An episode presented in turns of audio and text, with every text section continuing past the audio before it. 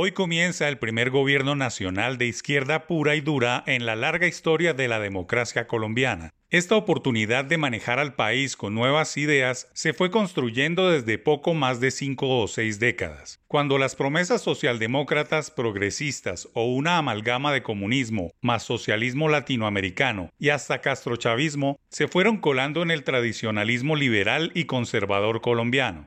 El presidente Gustavo Petro, un hombre estrictamente de izquierda, hasta hoy reconocido por ser un buen congresista de la oposición, un regular alcalde de Bogotá, un fogoso candidato a la presidencia en varias oportunidades, pero más recordado por haber militado en las filas subversivas del M-19, tiene por delante, durante los próximos cuatro años al frente de la Casa de Nariño, la tarea de ayudar en la construcción de un país mejor, más incluyente, menos pobre, que siga creciendo en lo económico, mejorar el deteriorado orden público y sobre todo garantizar asuntos dorsales que hoy navegan en un mar de incertidumbre, como es la economía de mercado, la propiedad privada, la seguridad jurídica y la verdadera inclusión de todos los actores nacionales para garantizarles a las nuevas generaciones una Colombia mucho mejor que la actual, que camine hacia un futuro más prometedor, con calidad de vida superior y mejores oportunidades.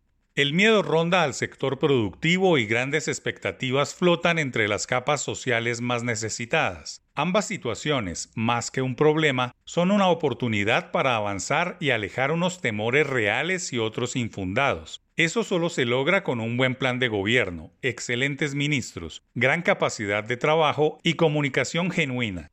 Los próximos 100 días son fundamentales para allanar el camino de transformación que prometió en campaña y sobre la cual hay gran interés, pues las administraciones que le han precedido desde hace más de un siglo, muy a pesar de ser partidos distintos y coaliciones variopintas, técnicamente fueron iguales. No obstante, Colombia ha avanzado. Es un mejor país, más rico, menos pobre. Avanza en la educación y la gran fuente de riqueza que son las regiones y las cinco áreas metropolitanas que no se han dejado opacar por el creciente centralismo.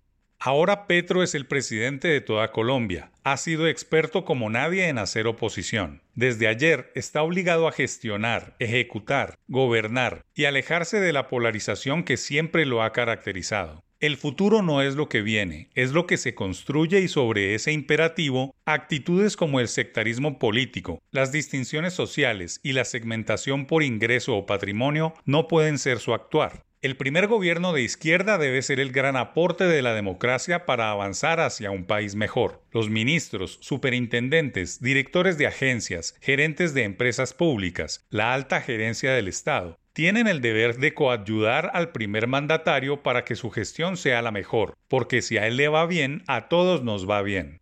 Este comienzo de un nuevo huésped en la Casa de Nariño es una experiencia inédita para el país, y hoy, como nunca, la frase raída de que al presidente hay que rodearlo es casi un mandato para todos.